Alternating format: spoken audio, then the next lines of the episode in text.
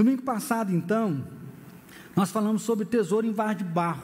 Né? Comentamos quando o apóstolo Paulo ele diz que Deus confiou um tesouro em vaso de barro, e aí ele fala da vida dele, porque ele estava sofrendo algumas calúnias, ele estava sofrendo uma perseguição, onde muitos não acreditavam no apostolado, ou seja, você não é apóstolo nada, quem você é, acha que você é para ficar pregando, ficar anunciando, e aí ele vem para dizer que ele é um vaso de barro.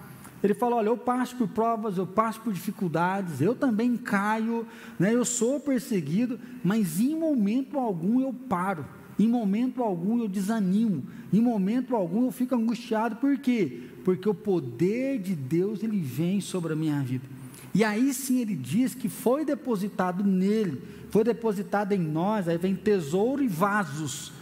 O tesouro foi depositado em nós, Jesus Cristo foi depositado em nós. Então, se o Evangelho veio, a pessoa de Jesus, nós conhecemos, o Espírito Santo está aqui dentro, é Ele confirmando que nós somos filhos de Deus, é Ele nos encorajando, reanimando a todo momento, é Ele voltando a gente para o caminho, é Ele voltando a gente para o trilho. E aí Ele fala o que? Um vaso de barro, por quê? Porque nós temos limitações. Nós temos dificuldades que nós temos que vencer, tem coisas que nós temos que aprender, tem horas que nós temos que ser lapidados, né, renovados. Tem hora que a gente é meio rebelde, tem hora que a gente dá né, algumas crises, mas ele diz que mesmo assim Deus resolveu confiar essa presença dele nas nossas vidas. E aí não tem como falar da presença de Deus se a gente não meditar no amor, que Deus nos inundou com o amor dele. Que Deus ele se revela como amor. Né? João vai dizer que Deus é amor. Então, para olhar para o amor, nós precisamos olhar para Deus. Para entender o amor, nós precisamos conhecer de Deus. Nós temos que ver essa revelação de Deus que foi dado para nós. Mas aí, para mim, é a hora que a gente entra numa crise. Porque nós cremos que Deus é amor, nós falamos que Ele é amor, que Ele se revelou a nós como amor em Jesus Cristo, mas o que nós conhecemos de amor aqui na terra está muito quebrado. O que nós conhecemos de amor aqui no planeta que nós vivemos, na cidade que nós vivemos, é muito efêmero, ou seja, é muito pequeno. É um amor, infelizmente, ainda muito desgraçado, ou seja, um amor que ele foi corrompido pelo pecado. E aí, né, quando fala de amor, a gente fica cheio de coraçãozinho, né? Você que já é mais velho, né? Vou fazer um teste aí, você não fala em voz alta, não. Mas quando você vê um casalzinho de namorado, né? E um passa a mão no cabelo do outro, né? E um abraça o outro, você vê que negócio que beija, que beija, que beija, que beija. A do mais velho vai falar assim, nossa, mas é melado demais, meu Deus do céu, né? Como é que dá conta, né? E você vai uma hora passa isso, né? Quer ver até quanto que vai aguentar esse negócio aí. Ou seja, a tendência nossa é olhar para aquela relação, que é uma relação de afeto, e já falar, isso aí não vai passar. Isso aí não vai perdurar, isso aí é pura enganação. É sempre que eu vou fazer algum casamento, a grande brincadeira com o noivo na porta da igreja é: ainda dá tempo, meu filho. Né? A noiva, não sei o que acontece, mas a gente fica com o noivo na porta, e toda hora chega um, game over, né? Ei, acabou a vida. Não, mas eu vou para Cancún. Ah, você vai para Cancún? Ei, você vai ver na hora que você voltar, os boletos começam a chegar, as contas começam a chegar, a mulher não vai estar maquiada. Assim, nós temos prazer em desgraçar a vida do outro. Nós temos prazer em quebrar né, essa logística do amor, do carinho, do cuidado, da celebração, dessa partilha a dois, por quê? Porque o amor está machucado para nós. O amor está ferido para nós, parece que o amor não chega. É necessário a gente perguntar como anda o nosso estoque de amor. Ou seja, como anda o seu estoque de amor né, no seu casamento, como anda esse estoque de amor entre os seus filhos. Como anda o estoque de amor quando fala do trabalho, de estar junto com Deus, de caminhar. E aí o que nós percebemos é que devido à dureza da vida, nós acabamos nos tornando duros. A dureza da vida faz a gente meio que não cultivar esse amor. Né? Não sei se isso acontece com você, mas até hoje, todas as pessoas que eu converso, a gente sempre vê o mesmo padrão.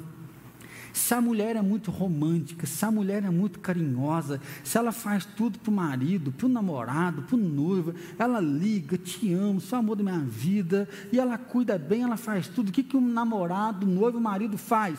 Ele pisa. Ele vai recebendo aquele amor, ele vai recebendo aquele amor, ele vai recebendo. Chega uma hora que o bichão está pisando. E aí provavelmente você falou assim: para de melar, para de cuidar, que você vai ver o que vai fazer. Você vai ver o que vai fazer. Dá uma prensa nele.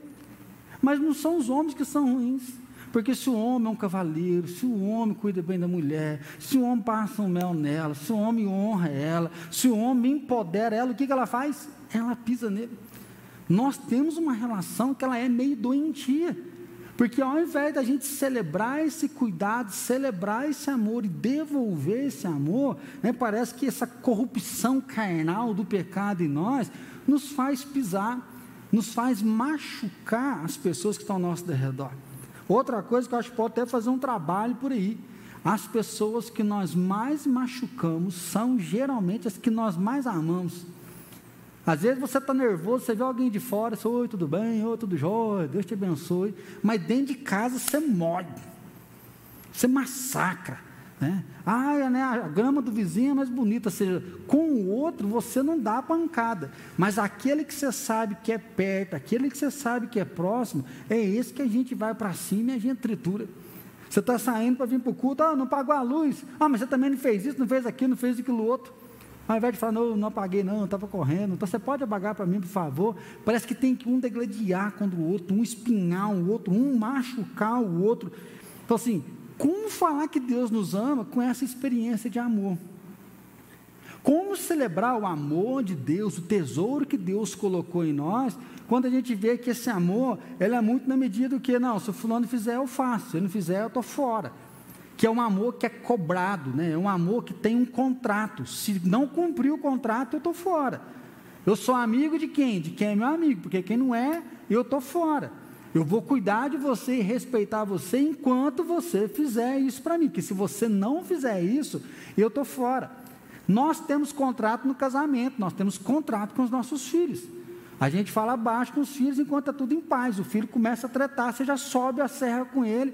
E aí, sem perceber, no nome do amor, nós estamos cuidando do filho, mas com violência verbal, gritando, batendo porta, xingando, querendo direcionar a vida dele, sendo que a gente não está direcionando o nosso próprio sentimento.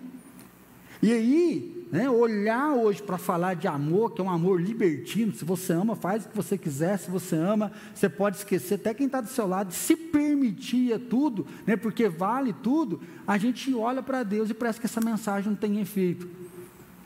A gente olha para Deus e vive um cristianismo como se a qualquer momento Deus fosse nos jogar fora, a qualquer momento Deus fosse nos abandonar. Às vezes a nossa relação é como se Deus estivesse de cara virada longe. Então nós estamos jejuando para Deus olhar para nós, estamos jejuando para Deus ter piedade de nós, estamos jejuando para ver se Deus olha para nós e fala: agora vocês estão bom, agora eu vou abraçar e agora eu quero cuidar de vocês. Então olha comigo no Evangelho de Lucas, capítulo 15.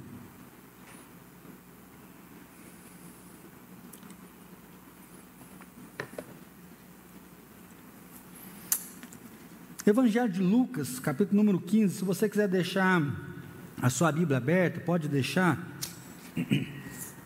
porque nós vamos ler outros textos também. Ele diz assim: Aproximando-se de Jesus, todos os publicanos e pecadores para o ouvir, e murmuravam os fariseus e os escribas, dizendo: Este recebe pecadores e come com eles. Então Jesus ele está ensinando e aproxima dele publicanos e pecadores. O publicano ele vem muito com aquela linguagem do cobrador de imposto. Roma coloca um cobrador de imposto local, ou seja, como se a gente tivesse que pagar imposto diretamente para né, um outro país, e aí me coloco aqui como cobrador de imposto. E aí o imposto que eu tenho que mandar para fora é 10%. E eu, né, alfenense aqui da terra brasileiro, ao invés de cobrar 10, eu cobro 15. 5 eu fico para mim, 10 eu mando para lá, sendo que eu já tenho o meu salário. O publicano, eu acho que na nossa cultura brasileira hoje, é aquele da prefeitura que ele ganha para fazer o serviço, mas se você não pagar propina, ele não libera o serviço para você.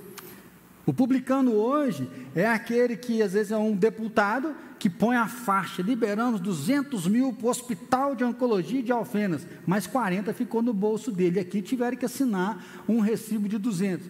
Então o publicano é um cara que não é bem visto, porque ele é da própria terra, mas ele onera, ele rouba, ele pesa o seu próprio povo, ele pesa a sua própria gente. Pecadores, aí vem daquela cultura que um judeu não podia se misturar a um pecador, porque senão o judeu se tornava impuro, ele não podia estar na presença de Deus. Então o judeu literalmente não se misturava com as gentalhas. E aí nós temos aqui de novo uma prova do amor da igreja. Né? Naquela época não existia igreja, podemos falar do amor religioso. Jesus está com alguns publicanos, Jesus está com os pecadores, ou seja, Jesus está com pessoas que precisam mudar de vida e os fariseus, que são aqueles que conhecem a palavra de trás para frente, já decorados, se você perguntar qual é a lei de Moisés, o cara fala para você, Gênesis, Êxodo, Levítico, número de outro nome, ele sabe o negócio de cor, na ponta da língua. O fariseu é aquele que estava no templo todo momento, é um cara que, se você olha, né, visivelmente, ele é o cara que faz tudo certo, que faz tudo correto. Só que ele está olhando para Jesus, ensinando os pecadores, ao invés dele falar que coisa boa, Jesus ama os pecadores, essas pessoas vão mudar de vida, essas pessoas vão ser salvas, eles estão falando assim: onde já se viu Jesus falar com um povo desse? Eles tinham que estar falando com, com a gente. Se Jesus não tinha que estar junto com o pecador, Jesus não tinha que estar junto com o publicano, ele tinha que estar aqui dentro da igreja pregando. Jesus não tinha que estar lá em Brasília, Jesus não tinha que estar na rua aí andando, anunciando. Jesus tinha que vir aqui na igreja, porque nós estamos já no 14 dia de jejum e oração, e ele tinha que falar para nós, porque nós honramos, nós buscamos, nós estamos com ele. E aí eles estão murmurando contra isso. De novo a gente percebe né, um amor egoísta.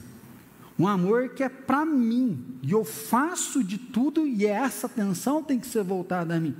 Ou seja, eu obedeço a regra, eu obedeço a lei, religiosamente eu ando na risca. Por quê? Porque isso vai trazer algo para mim, é isso que eles estão cobrando. o evangelista ainda coloca justamente, murmuravam, é aquele buchicho, é aquela fala baixinha, olha assim uma coisa dessa, mas ele está lá, ele não podia estar tá lá, ele tinha que estar tá aqui, nós que buscamos ele, ele está se misturando, então ele vai virar um pecador, esse burburinho está, e aí olha o versículo 3, então lhe propôs Jesus esta parábola. É diante dessa temática que Jesus propõe a parábola. Primeiro, a ovelha perdida. Ele fala que uma ovelha se desviou. Essa ovelha se desvia, ela vai se embrenhar no meio de espinhos, ela se machuca, e o pastor vai atrás da ovelha, ele a acha, coloca sobre os seus ombros, leva de volta para o aprisco, e o pastor vai cuidar da ferida dessa ovelha. Ele não vai disciplinar, não vai deixá-la sem comer, não vai amarrar, ele vai curar as feridas daquela que foi desviada e diz que há uma festa, a celebração. Por quê? Porque ele encontrou e ele curou aquela ovelha. No versículo 8, ou qual é a mulher, ele está na mesma pegada. Ele está contando parábolas, são histórias que não são verídicas, mas que têm um princípio. Ele fala qual é a mulher que está aí com mil reais na mão, sem energia naquela época, se ela perde um denário, ela perde uma moeda dentro de casa, vai deixar de boa. Imagina essa crise braba, você perde 100 reais, ah, 100 reais, depois a gente acha, né? Não, cadê onde que eu pus? Quem pegou? Não se dentro de casa, dependendo do número de familiares no mesmo, na mesma casa, né? Quem pegou? Você não viu onde que eu pus? Provavelmente aconteceu na tua casa. Você não pôs lá nada, você briga com o marido, briga com o filho, briga com a esposa, depois de uma semana você acha e fica com um carão. Ai, estava aqui. Né? Então, assim, ele fala que ela perdeu o dinheiro, mas diz que ao achar, ela celebra, ela fica feliz porque achou aquele dinheiro. Né?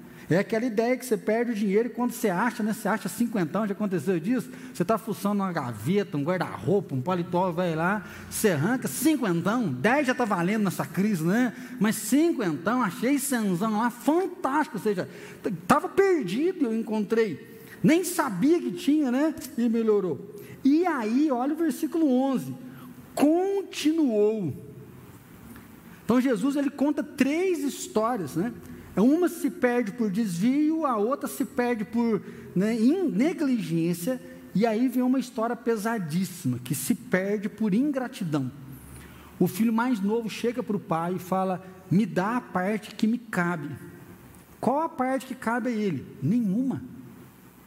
A herança não é nossa, o dinheiro é, melhor, a herança é nossa, mas depois que o pai morre.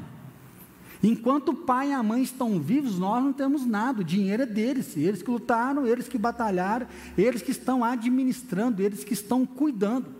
Quando o pai e a mãe morrem, aí sim essa herança vem para nós. E aí o filho mais novo, né, são dois filhos que Jesus vai citar aqui, ele chega para o pai e fala: Olha, eu quero que o senhor morra. Fala assim, o senhor não é interessante para mim. Por que, que eu estou usando esse termo? Porque ele fala, da parte que me serve, que é minha, porque eu vou embora. Ele adianta a herança. Ou seja, o pai não tem significado, o, filho, o irmão dele não tem significado. Ele quer vivenciar a vida dele sozinho. Ele quer que o pai se lasque, porque o pai está errado, não é assim? E aí ele quer viver a vida dele. É o que, infelizmente, nós temos visto alguns adolescentes, alguns jovens, que não vê a hora de sair de casa, que meu pai é isso, minha mãe é aquilo, eu quero sair de casa, quero sair de casa, você quer sair de casa, mas não sabe fazer nem o miojo. Quer sair de casa, mas não paga suas contas. Você é um rebelde sem causa. Que não assume nem a sua responsabilidade de arrumar a sua cama e quer viver sozinho. Esse cara vem, ele perde o dinheiro e o pai dá. Diz que o pai racha então herança, vende herança, coloca o dinheiro na mão desse filho mais novo e o filho mais novo vai embora. Nós não sabemos como que ele gastou esse dinheiro. O relato de Jesus é que o dinheiro acaba. Né? A impressão que nós temos é que ele vai e ele curte a vida, ele aproveita a vida, mas não administra, não sabe né, gerenciar o dinheiro que ele tem, ele vai gozar os prazeres da vida porque agora tem dinheiro, por isso é uma ideia muito forte de ingratidão, e ele acaba com todo o dinheiro, não tem um real no bolso. E aí ele arruma um emprego para cuidar de porcos com a ideia de poder alimentar com alfarrobas. Alfarroba é meio parecido com lentilha, né? com a base de uma lentilha. Ele fala, eu vou lá cuidar dos porcos, porque aí eu como essas lentilhas, com certeza depois ele ganha um dinheirinho e dá para ele fazer a manutenção da vida dele. Mas quando ele está cuidando desses porcos, diz que nem as alfarrobas lhe são permitido comer. E é nesse momento que ele lembra do amor do pai, porque ele fala assim: nem os funcionários do meu pai vivem numa desgraça dessa que eu estou vivendo. Vou então voltar para a casa do meu pai e falar: pai, eu pequei, pisei na bola, não precisa me receber como seu filho. Me recebe como um dos teus funcionários, como um dos teus servos. Eu só quero um emprego. Mas como filho, você já pediu minha herança, já falei que eu não pertenço a essa família, então não precisa me receber. Só um parênteses aqui, esse filho nos mostra nesse relato que porque se ele acredita no perdão, ele poderia acreditar na restauração de filho, que o pai iria assumir a paternidade. Mas ele fala: Eu vou pedir perdão e pedir um emprego, não precisa me receber como filho. Ou seja, como filho também é querer demais. Então me recebe apenas como um dos seus funcionários. E aí, olha o versículo 20. Versículo 20. E levantando-se, foi para o seu pai. Vinha ele ainda longe quando seu pai o avistou e, compadecido dele, correndo, o abraçou e o beijou. E o filho lhe disse: Pai, pequei contra o céu diante de ti, já não sou digno de ser chamado teu filho. O pai, porém, disse aos seus servos: perceba que o pai ignora a confissão do filho. O filho está pedindo perdão e o pai fala com os funcionários, o pai não fala com o filho. O pai, porém, disse aos seus servos: Trazei depressa a melhor roupa, vestiu, ponde-lhe um anel no dedo e sandália nos pés. Trazei também matai um novilho cevado, comamos e regozijamos, porque este meu filho estava morto e reviveu, estava perdido e foi achado, e começaram a regozijar-se. Olha o 32. Entretanto, era preciso que nos regozijássemos e nos alegrássemos, porque esse teu irmão estava morto e reviveu, estava perdido e foi achado. Quando Jesus conta essa história para aqueles homens naquele dia, Jesus quer mostrar que o amor de Deus ele é incondicional. E essa é uma mensagem muito difícil para a gente entender. Como o Kelso disse hoje, se não é o Espírito Santo ministrar isso no nosso coração, é uma mensagem que passa batido. O exemplo que Jesus dá é que quando o filho volta, diz que o pai vê o filho se compadecendo, o pai corre em direção ao filho. Então, se o que a gente percebe não é um pai que está levando uma vida normal.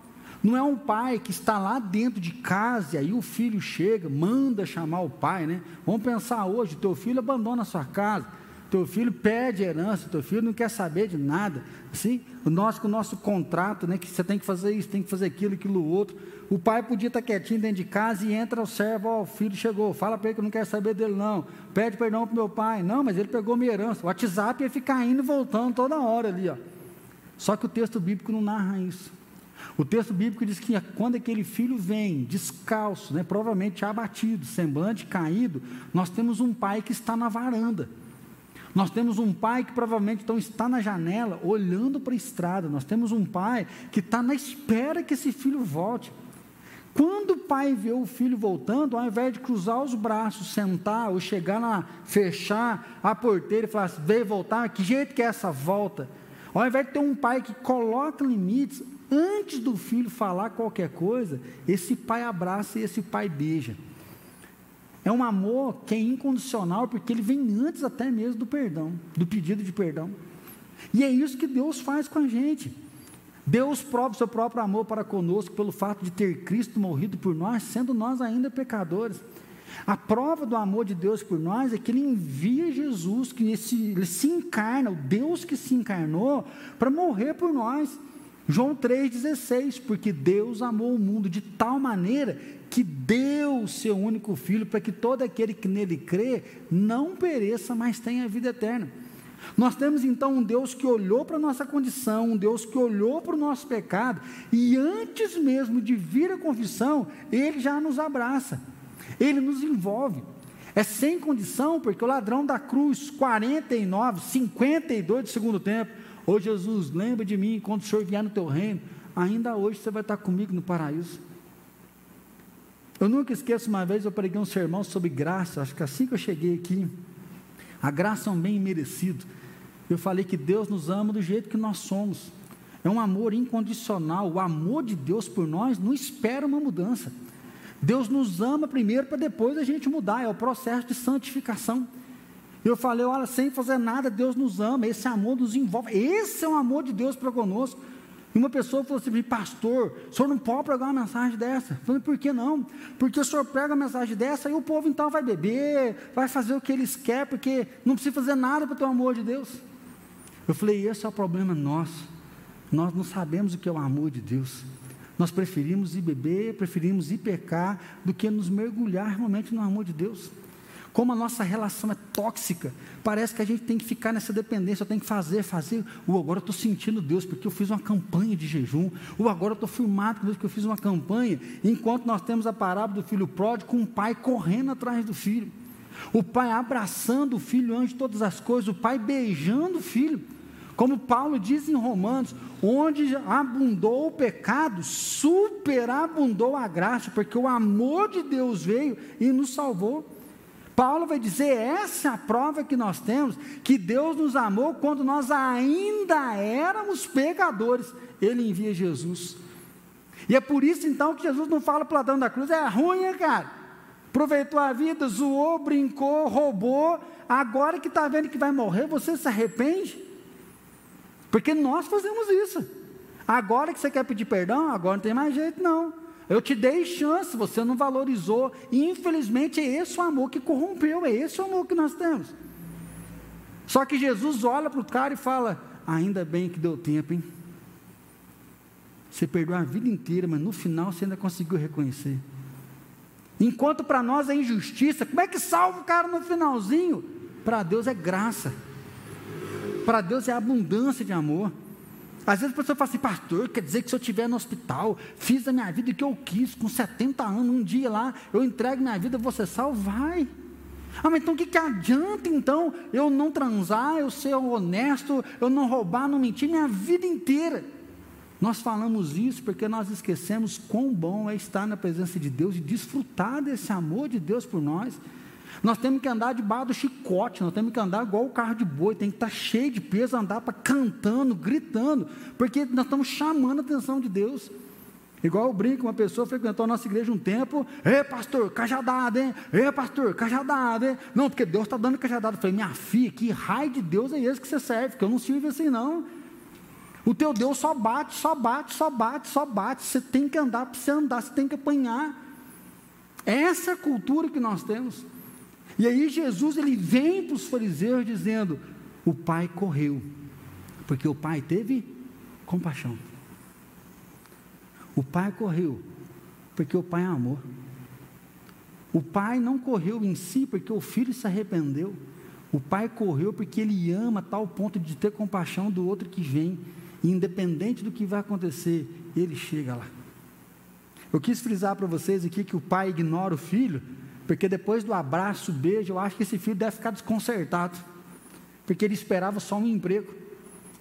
E aí o pai abraça, o pai beija, ele fala: Pai, pequei contra o céu, pequei perante ti, já não sou digno mais de ser chamado teu filho, me recebe como funcionário. O pai, fulano, fulano, traz roupa, traz anel, traz sandália, ou mata um carneiro que hoje a picanha está garantida. E aí o pai coloca roupa, é autoridade, dignidade, é honra. Não está sem roupa mais. O escravo andava sem chinelo, andava descalço, coloca uma sandália, ou seja, esse cara é livre. E o pai coloca um anel, ou seja, o selo de pertencimento, tem família, tem autoridade, tem voz, ele manda. E aí o pai faz um churrascão. E o pai fala, gente, nós temos que festejar, porque ele estava perdido e foi encontrado. É isso que você vai ver Jesus falando direto. Eu não vim para julgar, eu não vim para condenar, eu vim para salvar. Por quê? Porque a lei condena. Não matarás, não adulterarás, não mente, honra teu pai e tua mãe. A lei condena. Mas Jesus fala: Eu vim para salvar, eu vim para mostrar um amor. Por isso que Jesus é uma incoerência. É por isso que Jesus dá um choque. Porque um dá um tapa no rosto, ele vira a outra face. Porque um despreza os outros, Jesus não despreza ninguém. Enquanto um quer dar pedrada, Jesus fala: pode dar pedrada. Quem nunca pecou? Ele nunca pecou. E ele fala: nem eu te condeno, porque ele podia condenar. Quando Jesus olha para aquela mulher e fala: Onde estão os teus acusadores? Ela fala: Ninguém me condenou, porque todo mundo tinha culpa no cartório. Mas o amor religioso é tão bom que, mesmo tendo culpa, eu quero apedrejar o outro. As minhas culpas estão escondidas, as minhas culpas não são igual a de vocês, e aí pedrada nessa adúltera. Jesus fala: cadê os teus acusadores? Ela fala: ninguém me acusou. Ele podia falar: eu te condeno então, mas ele fala: nem eu te condeno, vai, não peques mais. É um amor realmente incondicional, essa é a graça de Deus.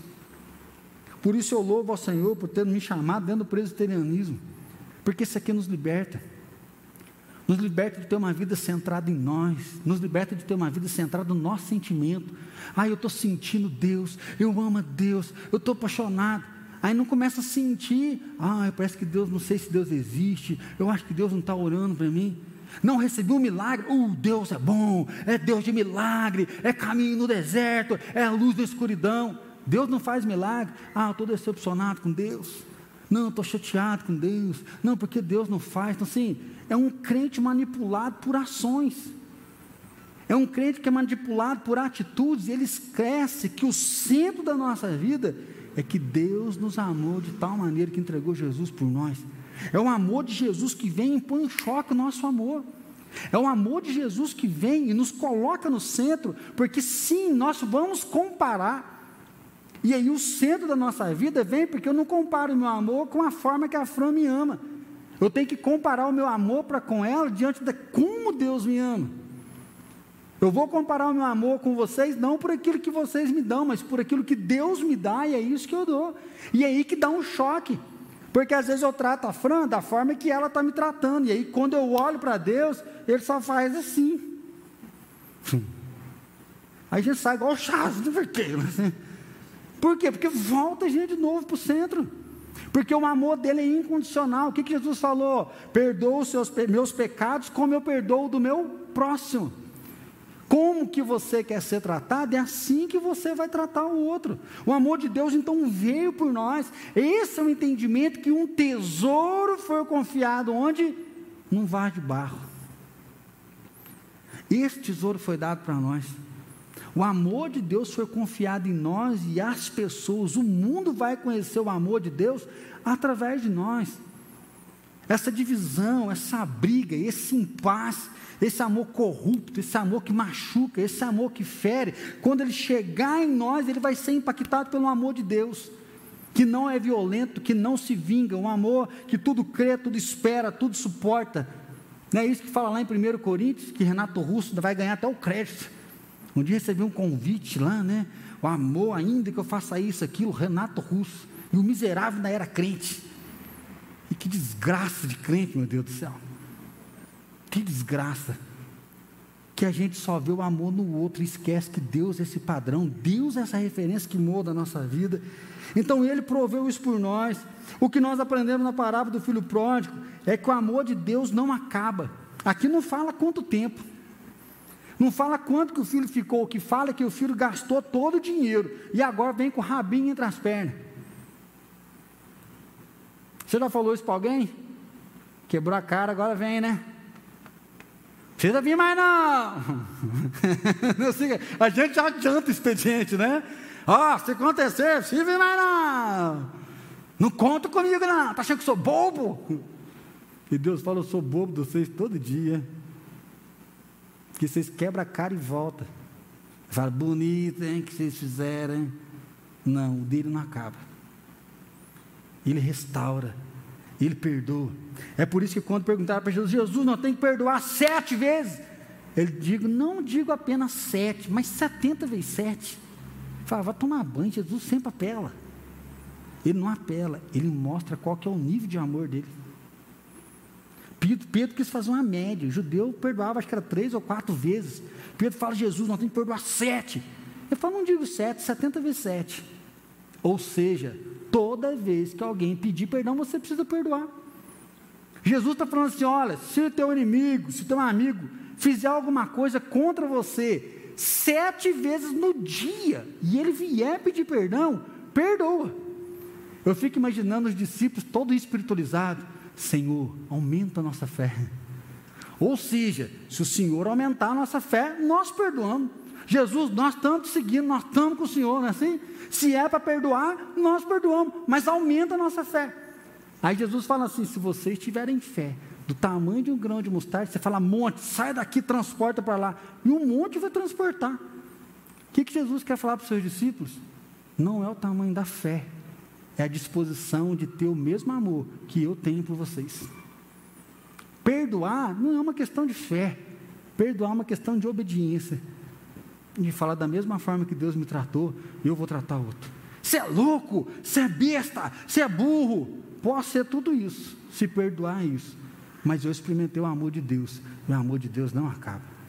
Estava conversando com uma pessoa esses dias, eu achei muito forte.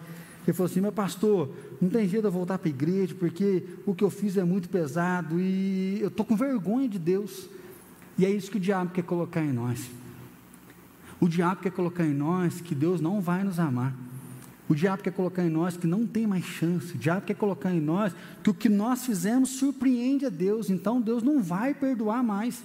Enquanto Deus vem ao nosso favor, Hebreus 8, 12 diz assim: ó, para com as suas iniquidades usarei de misericórdia, e dos seus pecados jamais me lembrarei.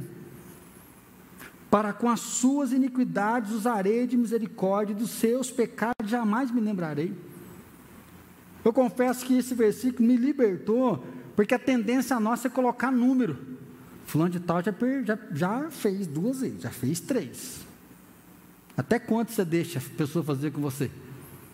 Quem é de fora da casa é mais fácil, né? Você bloqueia, você não convive, você dá uma, uma afastada dele aí. Mas e dentro de casa? Dentro de casa a gente vai torcendo o nariz assim, e vai dando umas tretas, e vai levando o negócio empurrado, amarrado. E eu levava isso aqui com Deus. Você já teve um pecado? Eu vou chutar um aqui, ó. Masturbação. A maioria das pessoas, até casados, já passaram por isso. Aí você masturba e vai lá pedir perdão, pede perdão, dali um pouco, você fala, ai Deus, eu tenho vergonha na cara, como é que eu vou pedir perdão de novo? Você nunca fez isso? Não tem um outro pecado que você fala assim, ah, não, eu tenho vergonha na cara, não vou falar isso para Deus, não, porque de novo eu fiz isso. E aí eu aprendi que quando eu chego lá, Deus, de novo eu errei. Ele fala, hã? Ai, Deus, eu não presto, não nada, Deus, eu fiz de novo, estou até com vergonha daqui. Ele fala assim, hã?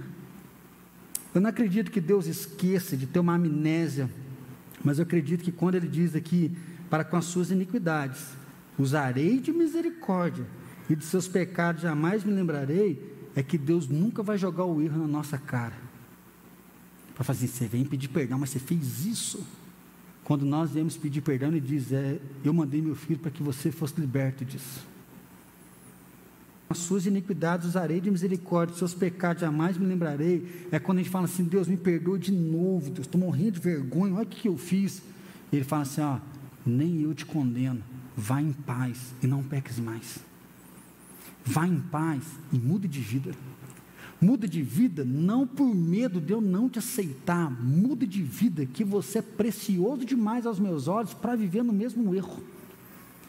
Você é precioso demais para viver uma vida amargurada, revoltada, né, amarrada pelo pecado da falta do perdão. E aí, não só a falta do perdão, mas de não sentir o amor de Deus, de se libertar da baixa estima, de se libertar da opressão diabólica que muitas vezes vem, de se libertar de uma cultura, às vezes religiosa, que te prende, ao invés de te dar uma liberdade em Deus. Não estou falando de libertinagem, não sei se vocês estão comigo de realmente poder entender que nós servimos a Deus não por aquilo que Ele vai fazer, nós servimos a Ele por aquilo que Ele já fez. E experimentar desse amor é falar: Deus, o Senhor é bom demais, o Senhor me mostrou um negócio tão bom que a partir de hoje a minha vida é tua. Nós estamos juntos, sei das minhas fraquezas, sei das minhas falhas, mas eu faço agora para honrar o teu nome. Então eu estou jejuando, não é para dizer que não, eu jejuei até as 18, até as 15. Mas medita, faquinha, até meio-dia. Até meio-dia qualquer um faz, minha filha. Não, porque nós somos vencedores, nós acordamos de madrugada. Coitado. É só um ritual. Não, porque eu sou pastor titular, o Platini é quase titular. O Kelso, vamos ver se vai ser mais ou menos, que não vai fazer licença. Eu sirvo a Deus porque Deus me amou porque Deus me abraçou, porque Deus me tirou da escravidão, porque Deus me deu um nome. Eu sou apaixonado, eu sempre menciono aqui 2 Coríntios 5,17, e assim, se alguém está em Cristo, é nova criatura. As coisas antigas já passaram e eis que se fizeram novas. Ou seja, o meu passado já passou e se fez novo a partir de agora. Então eu quero ser um pastor melhor, não para vocês ficar comigo e garantir meu emprego, mas porque eu tenho uma responsabilidade de devolver o amor que Ele me deu. Eu falo que a partir de hoje, quando eu entendo o amor de Deus, eu não faço para querer conquistar o olhar de Deus, eu faço para mandar um recadinho para Ele. Fiz uma boa obra, fiz uma boa ação, venci um pecado, batalhei. Deus, eu te amo. Obrigado pela oportunidade de ser melhor. Obrigado pela oportunidade de ser teu filho. Obrigado pela oportunidade de ser luz. Não é isso que a gente faz. Ai, me sinto honrado de ser o padrinho. Ai, me sinto honrado na cerimônia me chamar de paraninfo. Ai, eu fui em tal lugar e me honraram dando uma palavra. Às vezes você não ganha nada, mas só de dar uma honra você fica todo cheio. O nosso chamado é fazer as coisas para dizer: Deus, obrigado. Aí sim, eu vou acordar de madrugada, eu vou jejuar, eu vou participar de uma célula, eu vou liderar, ninguém quer que eu lidere, a gente vai então pôr um outro líder e vou passar para outra célula. Se tiver que fechar uma célula e começar outra, nós vamos fazer por quê? Porque o meu alvo é mostrar que eu amo a Deus, porque que Deus me amou primeiro. Deus tocou o meu coração. O amor de Deus então tem interesse na salvação, e é isso que vai acontecer. Porque se nós experimentamos o amor de Deus, esse amor de Deus vai transbordar na vida das pessoas. Não tem como, a gente só dá o que a gente tem, nesse que a gente escuta direto. A nossa boca sai bênção e maldição, mas só vai sair aquilo que está aqui dentro. O coração alegre, ele aformoseia o rosto. Se você não é, experimenta o amor de Deus, você não consegue dar diante de tantas feridas e tantos machucados que nós temos aqui. Então, meu irmão, hoje eu queria dizer para você que você é amado por Deus. Eu falo, pastor, então quer dizer que eu tenho que amar o outro? Não. Quer dizer que você precisa entender que você é amado. Agora eu entendo que quem é amado, ele ama as pessoas. Já falei aqui que, infelizmente, a maioria de homens e mulheres que são violentos, que batem e que abusam, é porque foram abusados e violentados nas suas infâncias. Às vezes a gente vê um pai que quer abraçar o filho, fala, o filho, queria tanto te abraçar, mas é tão difícil para mim, porque meu pai nunca me abraçou. É muito difícil dar o que nós não recebemos. E o que nós percebemos hoje é que o nosso mundo não consegue amar, porque ele não tem experimentado o amor de Deus. Aí é por isso que prefere a pornografia, prefere a infidelidade, prefere o adultério. O chamado à santidade passa pelo amor de Deus. Então eu vou ser fiel até a morte à minha esposa, porque Deus me amou e Deus é fiel. Eu quero ser fiel com Ele, sendo fiel à minha esposa. Eu quero cuidar bem da minha filha, não porque eu sou pastor e agora como psicólogo, então, nossa, olha a responsabilidade que eu tenho. Como que as pessoas vão me ouvir se eu não cuidar bem? Não. Eu quero cuidar bem da minha filha, porque Deus cuida bem de mim, porque Deus me amou. Eu sou prova viva desse amor, por isso eu quero zelar da minha filha com amor. Eu quero cuidar bem da minha filha com amor para que quando ela cresça, ela fale: meu pai é apaixonado por Jesus, Jesus era real na vida do meu pai, e eu não abandono Jesus por nada. Eu sempre menciono sobre igreja. Você pode vir por obrigação, você pode vir por medo de ir para o inferno, mas você pode vir por ter entendido que o amor de Deus te resgatou, e esse amor é revelado aqui, ó. No uns aos outros, quando um lapida a gente, um fala mentira, o outro dá um sorriso, o outro dá um abraço. Hoje eu ganhei um abraço que a pessoa começou a chorar. Ela falou: Que saudade, que saudade, que saudade, que saudade. Primeiro ela olhou, foi para abraçar. Vamos correr um risco junto aqui. Assim: Isso é igreja. Só que isso é bom porque o amor veio do alto. E aí a gente consegue amar um ao outro, cuidar um do outro. É por isso que Jesus não tinha dificuldade em lavar os pés dos outros. Jesus não tinha dificuldade em ser violento, em não se vingar. Jesus não tinha dificuldade em perdoar. Jesus não foi moralista, faz isso, faz isso, faz isso e fazer outra coisa. Lá na cruz ele fala: Pai, perdoa eles, porque eles não sabem o que eles estão fazendo. Jesus falou: Eu vim para salvar. Eu vim para salvar. Meu irmão, quando nós somos amados por Deus e nós entendemos o amor de Deus, a eternidade floresce. A eternidade ganha vida no nosso coração aí sim nós entendemos que não é nós, é Ele. E que mesmo que coisas ruins aconteçam, que saiam fora do projeto, Ele continua sendo o Senhor. E Ele é um Deus que honra, Ele é um Deus que cuida, e é Ele é que vai fazer, porque o nosso futuro está nas mãos dele. Então você é um vaso de barro, mas Deus te ama. Você é um vaso de barro, mas você é amado por Deus é amado para viver em novidade de vida, é amado para celebrar essa salvação, iluminar e através da tua vida outras pessoas conhecer o amor do Todo-Poderoso. Feche teus olhos. Quem sabe hoje é o dia para você falar: Jesus, eu te recebo como meu Senhor e Salvador. Vezes você não entregou sua vida para Jesus ainda, você só gosta de vir à igreja, participar do culto. Hoje é um dia para você falar: hoje eu entreguei minha vida a Jesus. Jesus, eu te quero sobre a minha vida. Jesus, o Senhor é o meu Salvador, é o meu Senhor. A palavra de Deus diz: se com a tua boca confessar, se com o teu coração crer, você vai ser salvo. Eu sou o caminho, eu sou a verdade, eu sou a vida. Entrega o teu caminho ao Senhor, meu irmão. Às vezes você está com o coração ferido, fala, Deus, derrama o teu amor sobre mim. Fala, Deus, eu estou sendo surrado, fui machucado, eu fui ferido. Fala, Deus, eu quero crer nesse amor, viver esse amor, mas está difícil. Peço para que a unção de amor de Deus recaia sobre você, que o cuidado de Deus recaia sobre a tua vida. Senhor Deus, nós estamos feridos e machucados, porque o nosso mundo está muito ruim de amor, Pai. É um contrato, é comparação, o amor está pequeno, diminuído no coração das pessoas. Mas, Senhor, nós não queremos viver aqui com base no amor humano. Nós queremos sim beber desse amor eterno, esse amor incondicional, esse amor que não acaba, esse amor que não joga a gente fora. Espírito Santo derrama amor no nosso coração.